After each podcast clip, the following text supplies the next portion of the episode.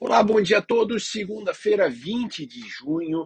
Uh, e semana passada, mais uma semana pesada para os mercados de risco, especialmente no finalzinho da semana, após o mercado digerir a maior alta de juros nos Estados Unidos em quase 30 anos. O Fed anunciou uma alta de 0,75, coisa que a gente não via aí desde 1994.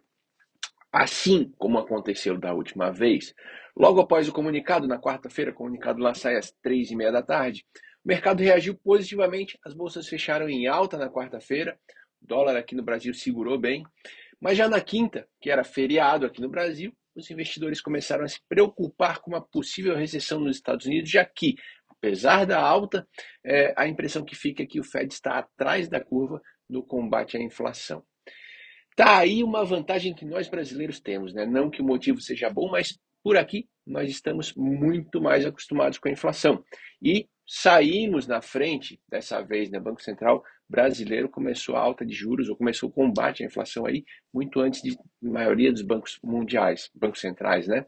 É, uma prova disso também é que os multimercados brasileiros foram um dos poucos no mundo a ganhar dinheiro com essa alta dos juros nos Estados Unidos. Ou seja, né, a nossa experiência aqui com inflação. Bom, falando em inflação, falando em Banco Central, nós tivemos também decisão de juros por aqui. O Copom reduziu o ritmo da alta dos juros, tinha sido 1% nas duas últimas reuniões, dessa vez mais 0,5% na Selic, a Selic então elevada para 13,25% ao ano. Além disso, deixou a porta aberta para uma outra alta, igual ou menor, mas muita coisa pode acontecer ainda até a próxima reunião, que vai ser lá no começo de agosto, inclusive não termos mais altas nos juros, já que a nossa inflação aqui começa a dar sinais aí de arrefecimento. Isso a gente talvez comece a ver com mais clareza na próxima sexta com a divulgação do IPCA 15.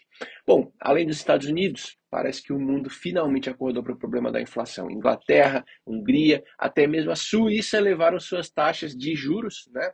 Bom, deixando claro que na Suíça a taxa ainda é negativa, ela estava negativa em 0,75, agora é menos 0,25% ao ano. É, o Banco Central Europeu também se reuniu ali extraordinariamente, já se antecipando a algum problema que possa vir a ocorrer, especialmente nos países do sul do bloco, que em geral tem uma economia um pouco mais frágil. Fato que nós vimos acontecer depois da crise de 2008. Bom, além dos juros, a gente teve poucos indicadores importantes durante a semana. Vendas no varejo e produção industrial americana vieram um pouquinho abaixo das expectativas, assim também como os dados do serviço no Brasil, uh, que vieram abaixo do que se esperava. Essa semana começa com feriado nos Estados Unidos, mas a gente tem discurso do presidente do Fed e ata do Copom, é, que podem uh, sinalizar melhor aí como é que fica a questão dos juros daqui para frente. Aqui no Brasil, a gente ainda tem forte pressão política na Petrobras, que se intensificou depois do aumento na última sexta-feira, aumento dos combustíveis, né, na última sexta-feira.